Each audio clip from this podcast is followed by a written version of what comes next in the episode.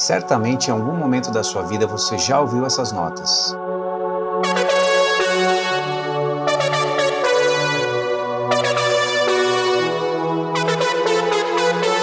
Pois é, nossa história de hoje se passa na Suécia de 1982. Não sai daí, porque hoje entraremos nesse grande clássico dos anos 80. Sou Léo Richter e está começando Por Dentro da Canção.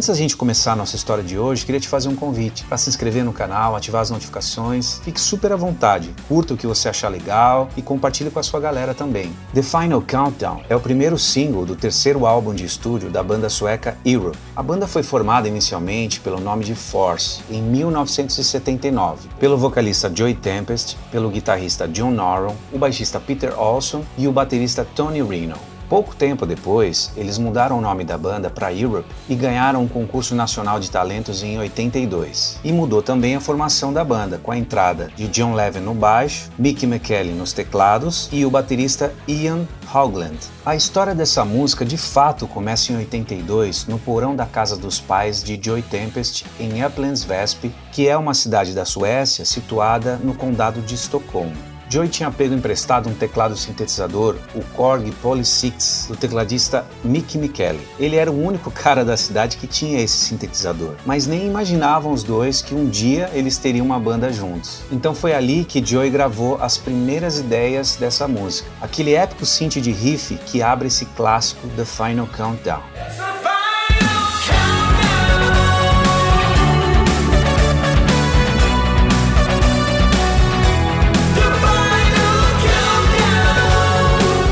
Tem algo interessante. Em 82, esse riff de teclado composto por Joey, ele foi usado por uma discoteca em Estocolmo e alguém na época sugeriu para o Joey que ele emprestasse esse tema de teclado para a abertura desse show nessa discoteca. Mas a canção ainda não existia. Existia somente alguns acordes e esse riff. Certa noite eles saíram para curtir nessa discoteca de Estocolmo. E aí rolou aquela abertura com luzes, lasers e aquele tema clássico. E o baixista John ficou impressionado com tudo aquilo e sobretudo aquele tema de teclado. Daí o Joey falou: "Essa é uma composição minha". E o John falou: "Cara, você tem que usar isso para fazer uma música pra gente". Muitos anos depois, lá por volta de 1985, eles assinaram com a gravadora Epic Records, que investiu muito dinheiro para o lançamento do terceiro terceiro álbum da banda, com a produção musical de Kevin Elson, que já havia produzido alguns álbuns de muito sucesso da banda Journey. Vocês lembram?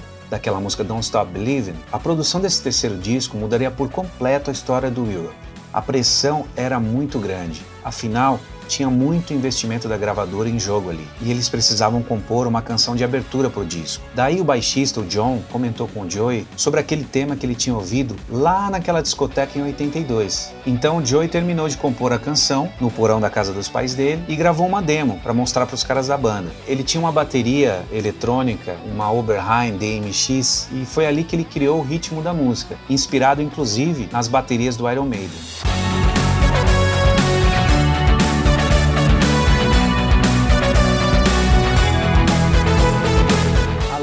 Foi inspirada na canção de 1969 do Dave Bowie, Space Oddity, e fala sobre deixar a Terra. É uma viagem para o espaço, mais especificamente para Vênus. É quase que uma analogia que ele fez, porque era uma época de muita repressão e medo de um surto nuclear. E essa música, de certa forma, trouxe esperança para muita gente, porque ela tem ali uma mensagem legal, de você acreditar que vai dar tudo certo. Então, com aquela demo pronta da música, o Joey mostrou para os caras da banda. E os caras acharam que a música não combinava muito com o estilo deles, né? Que eles construíam um rock mais com as guitarras, né? Baseado nas guitarras. E eles acharam que tinha muito teclado, muito sintetizador e era muito diferente do som que eles estavam fazendo naquela época. Mas aí o Joey convenceu os caras de que eles acreditassem nessa proposta. E isso causou uma grande revolução, além de um estilo único para a banda. A gravação dessa música e o disco foram bem complicados, porque o Joey pegou uma gripe bem forte que afetou a voz dele e ele teve que se afastar por alguns meses para cuidar da voz. Então ele ficou um período de mais ou menos dois meses afastado, com a ajuda de um professor de canto, para recuperar a voz e retomar as gravações. E aí, finalmente, com o disco gravado, eles precisavam definir o single. Todos da banda queriam que fosse Rock the Night, mas a gravadora quis apostar em The Final Countdown. Ela se tornou o maior sucesso nas paradas do rock norte-americano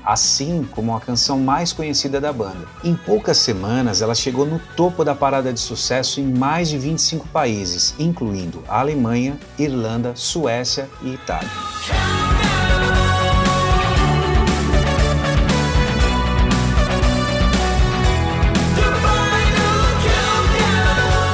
Vou começar pelo baixo, synth e também com aquele pad, que é a cama.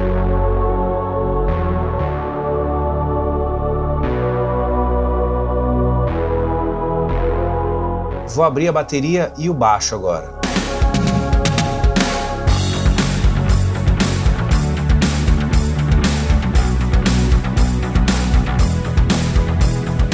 Aquele pad, né? Parece um coral dos anjos, né?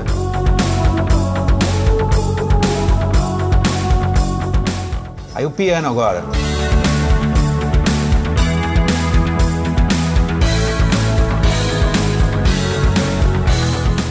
Vou abrir a guitarra agora.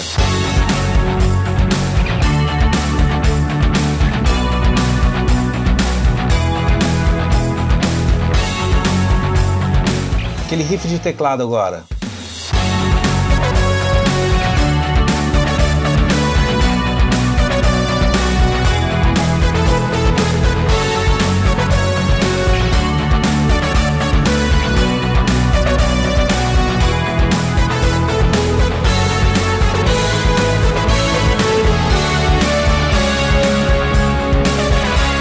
Agora é o solo de guitarra.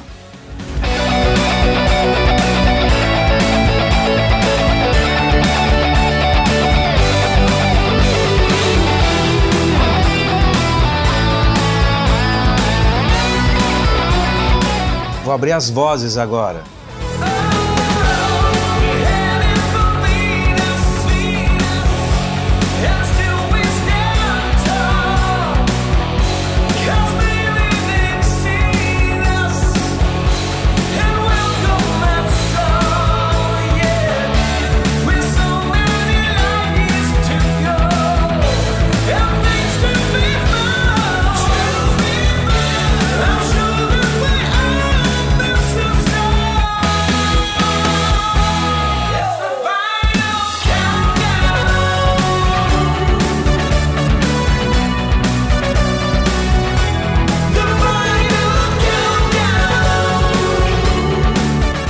Estamos chegando ao final desse episódio que para mim foi muito, muito bom de fazer, entrar nesse clássico que marcou nossas vidas. E temos aqui um belo registro do velho e bom rock and roll. E que esse grande clássico que ainda permanece vivo continue inspirando as novas gerações também. Ah, e para os amantes de podcast, dizer para vocês que nós também estamos nas plataformas digitais. Eu vou deixar na descrição desse vídeo os links do podcast por dentro da canção. Fica super à vontade, compartilha aí com seus amigos, com as pessoas que você acha que vão gostar desse tipo de conteúdo. E não se esqueça de se inscrever no canal e ativar as notificações para não perder nenhum episódio. Afinal, esse conteúdo é feito para você com muito carinho. Deixo aqui então meu abraço para todos vocês, fiquem bem e nos vemos no próximo episódio de Por Dentro da Canção.